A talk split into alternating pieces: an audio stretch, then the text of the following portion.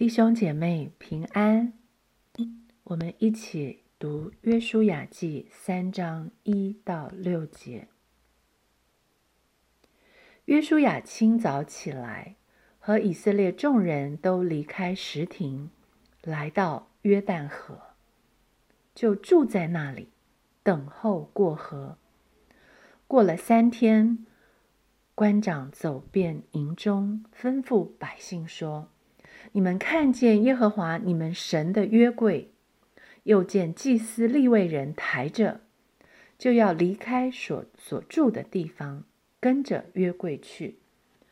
只是你们和约柜相离要量两千轴，不可与约柜相近，使你们知道所当走的路，因为这条路你们向来没有走过。约书亚吩咐百姓说：“你们要自洁，因为明天耶和华必在你们中间行奇事。”约书亚又吩咐祭司说：“你们抬起约柜，在百姓前头过去。”于是他们抬起约柜，在百姓前头走。这是一条向来没有走过的路。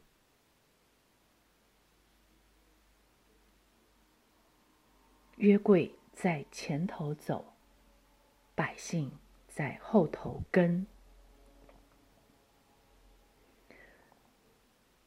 当以色列会众来到约旦河面前，约书亚和以色列人不是立刻过河去，而是就住在那里，等候过河。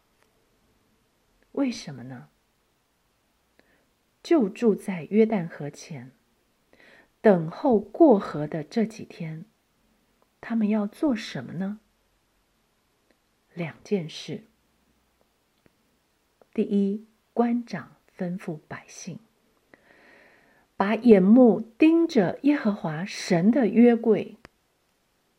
第二，约书亚吩咐百姓：你们要自洁。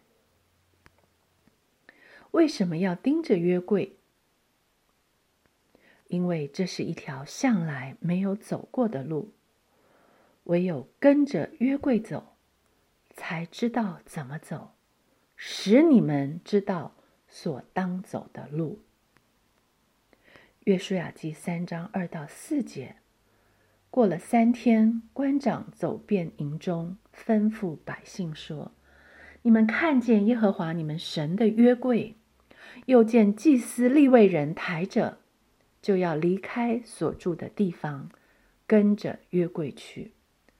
只是你们和约柜相离，要量两千轴，不可与约柜相近，使你们知道所当走的路，因为这条路你们向来没有走过。试想，祭司抬着约柜在前头走。百姓的眼目要盯着约柜在后面跟，而要让成千上万的百姓都看得见约柜，所以不可与约柜相近，簇拥成一堆。两千轴是超过大约一公里的距离，但一个人的眼目如何能看到一公里之外丁点大的约柜呢？除非这个人。不看环境，不顾左右，只专心盯着约柜。弟兄姐妹，我将我的眼目专心盯着约柜吗？我让我的脚步紧紧跟着约柜吗？我们必须要保守我们的心，专心信靠神。我们要约束我们的眼目，紧紧盯着神。除非这是我们跟随神的态度，这样的态度才有可能踏出每一步跟随约柜走的脚步。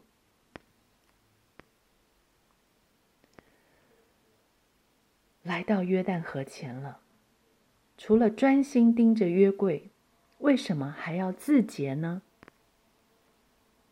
神要他的百姓从世俗中分别出来，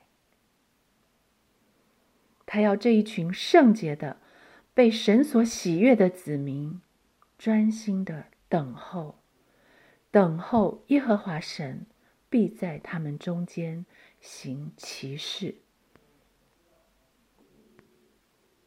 放眼看今天，全世界面对。突如其来的疫情，仿佛也处在一个完全未知的十字路口，就好像来到了约旦河前。我们好像什么都做不了，除了等待，还是等待。